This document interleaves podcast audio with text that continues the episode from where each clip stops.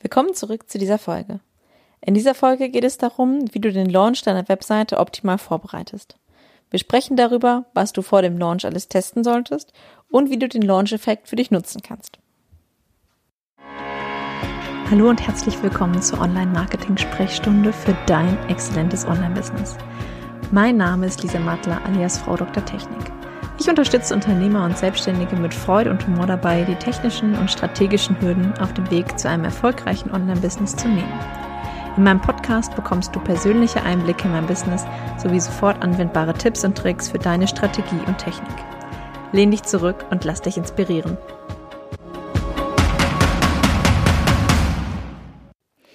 Hi, ich bin Lisa, alias Frau Dr. Technik und begleite Unternehmer dabei, ein Online-Business aufzubauen – oder ihr bestehendes Business mit Online-Elementen zu ergänzen.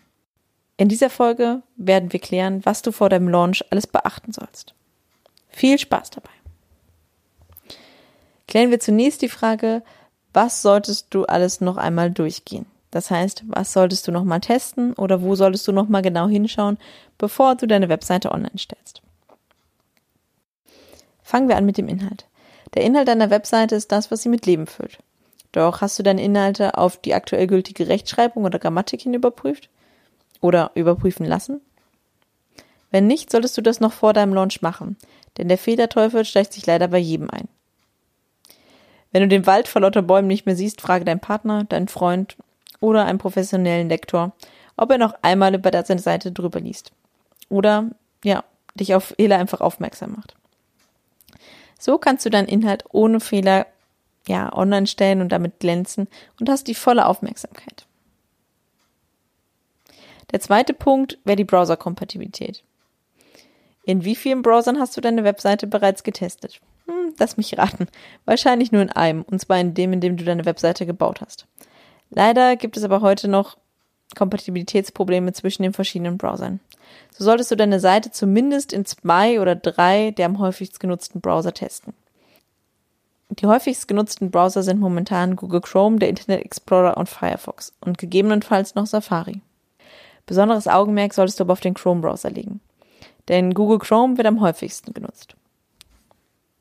Der dritte Punkt wäre das SEO. Ich gehe davon aus, dass du gerne bei Google gelistet werden möchtest.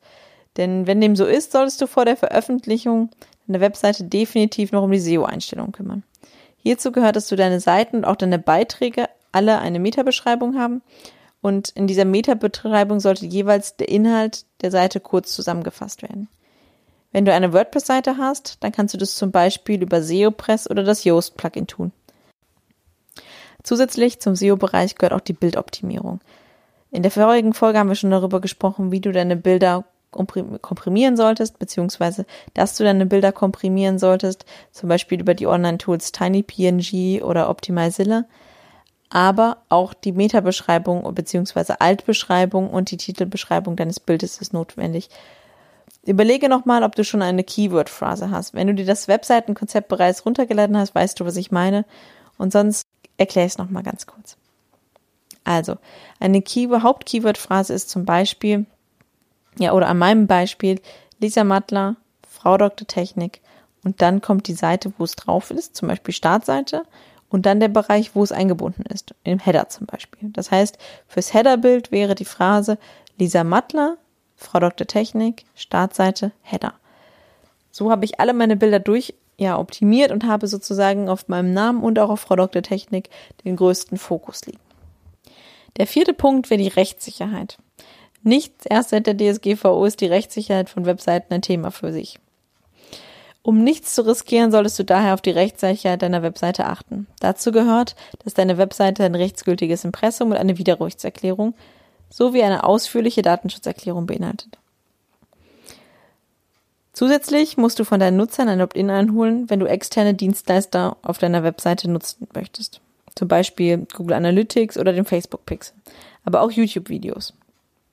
Dies kannst du bei WordPress mit Hilfe der einfachen Plugin-Lösungen von Pixelmate oder Borlabs machen. Der nächste Punkt wird die Navigation. Funktioniert deine Navigation? Das ist mal die wichtigste Frage. Denn so banal die Frage auch klingt, es wäre doch doof, wenn ein potenzieller Kunde deine Webseite wieder verlässt, weil der Link in deiner Navigation nicht funktioniert. Deshalb teste nochmal alle Links. Führen sie dorthin, wo sie hinführen sollen? Und wenn nicht, ändere diese. Denke auch an die Links auf deinen Unterseiten oder auf deiner Startseite, nicht nur auf den im Header-Menü. Und hier noch ein kleiner Extra-Tipp am Rande. Denn sobald du ein Permalink nachträglich anpasst, solltest du den auch überall auf deiner Seite austauschen und einen Redirect von, der Al von dem alten Link zum neuen Link erstellen. So erleidest du bei Google keine Ranking-Einbrüche. Der vorletzte Punkt ist Social Media. Denn du hast wahrscheinlich Social Media Buttons auf deiner Webseite eingebunden. Wenn ja, überprüfe auch hier, ob du sie richtig verknüpft hast. So entgehen dir keine Follower. Falls du noch keine Social Media Links auf deiner Seite integriert hast, wäre doch jetzt ein guter Zeitpunkt, diese noch einzubinden. Denn du möchtest doch keine Follower wegen fehlender Links verlieren, oder? Der letzte Punkt ist die Ladezeit. Teste nach dem Veröffentlichen deiner Seite auf jeden Fall die Ladezeit in der Webseite. Denn wenn diese über zwei Sekunden liegt, solltest du definitiv noch ein paar Verbesserungen vornehmen. Verbesserungen könnten zum Beispiel sein, dass du nicht genutzte alte Plugins löscht oder deine Bilder komprimierst. Das kannst du in einem Online-Tool machen. Ich nutze dazu gerne Optimizilla oder TinyPNG. Das geht schnell und du kannst noch Einstellungen vornehmen, bevor du sie wieder downloadest. Du solltest die Ladezeit deiner Webseite definitiv nicht vernachlässigen, denn sie ist auch ein maßgeblicher Ranking-Faktor für Google. Kommen wir nun dazu, wie du den Launch-Effekt für dich nutzen kannst. Berichte regelmäßig auf Social Media über den Fortschritt bei deinem Webseitenaufbau. Das kannst du zum Beispiel in Stories oder Posts tun.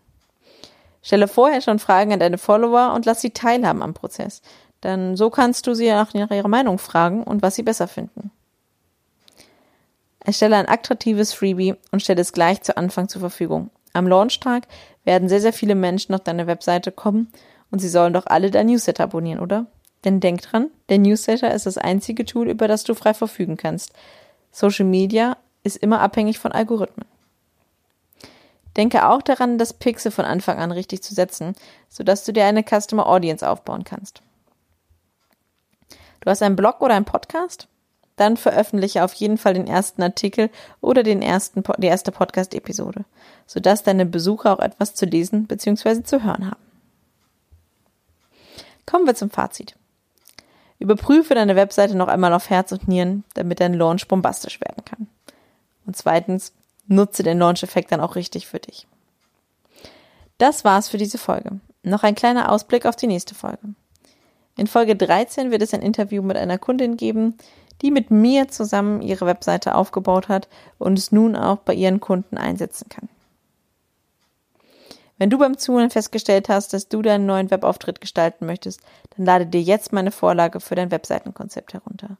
Dort findest du heraus, ja, was du möchtest und wie du strukturiert deine Webseite im Vorhinein planen kannst. So sparst du jede Menge Zeit bei der eigentlichen Webseitenerstellung. Gehe jetzt in die Shownotes dieser Episode oder direkt auf meine Seite unter lisamattler.de slash website. Das war's für heute. Ich freue mich, wenn du nächste Woche wieder dabei bist. Bis dahin, deine Lisa.